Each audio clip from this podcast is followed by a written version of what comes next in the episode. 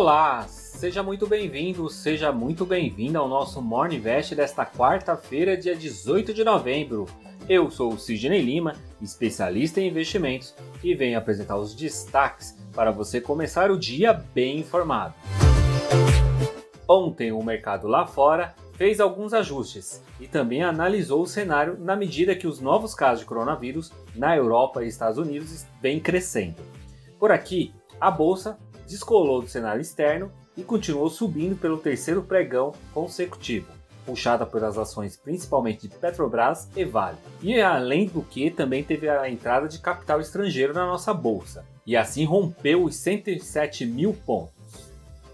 Os investidores domésticos ainda estão animados com a eficácia da vacina do laboratório Moderna, onde diz que a eficácia da sua vacina ultrapassa os 94% mas mesmo assim continua de olho no avanço do coronavírus por aqui. O governo paulista adiou a reclassificação do estado no Plano São Paulo para o final do mês, após o segundo turno das eleições.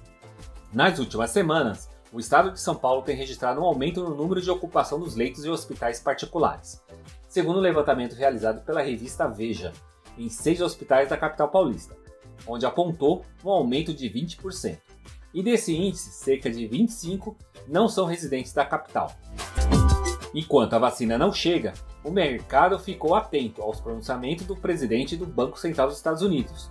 Jerome Powell disse que as notícias recentes de que os testes da vacina têm sido eficazes são boas no médio prazo, mas ponderou que ainda levará meses para estarem amplamente disponíveis.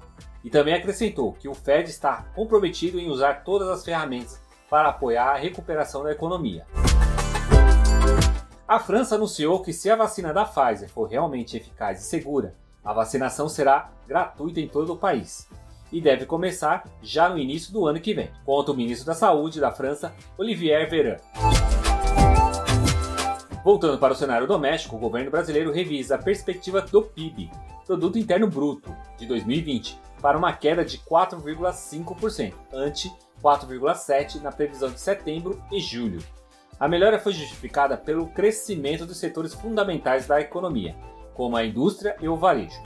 O Ministério da Economia também revisou a expectativa do INPC, que passou de 2,35 para 4,10.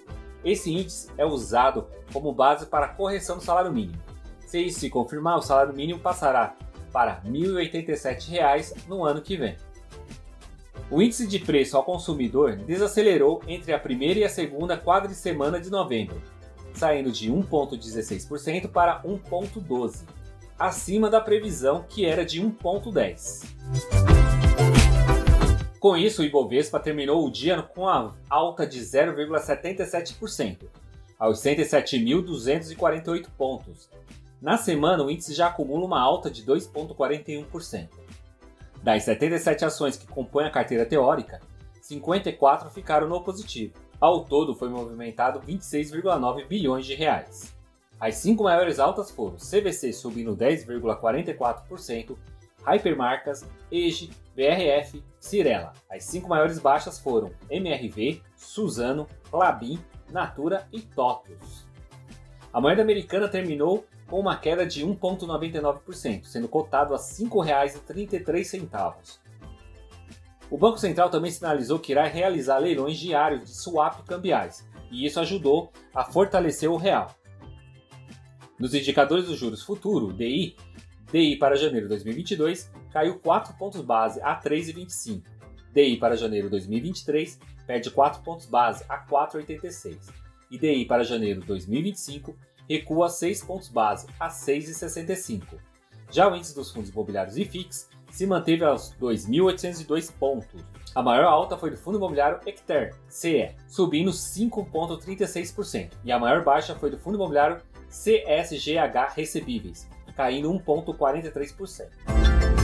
Nos Estados Unidos, o presidente eleito Joe Biden anunciou novas nomeações para a Casa Branca.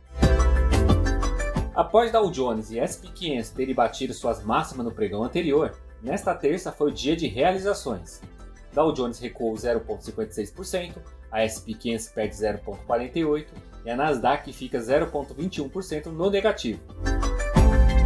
Na agenda de hoje teremos a divulgação dos índices de preço ao consumidor na região do euro e também teremos discurso da presidente do Banco Central Europeu, Christiane Lagarde. Nos Estados Unidos, teremos o número da construção de casas novas e os dados de estoque do petróleo.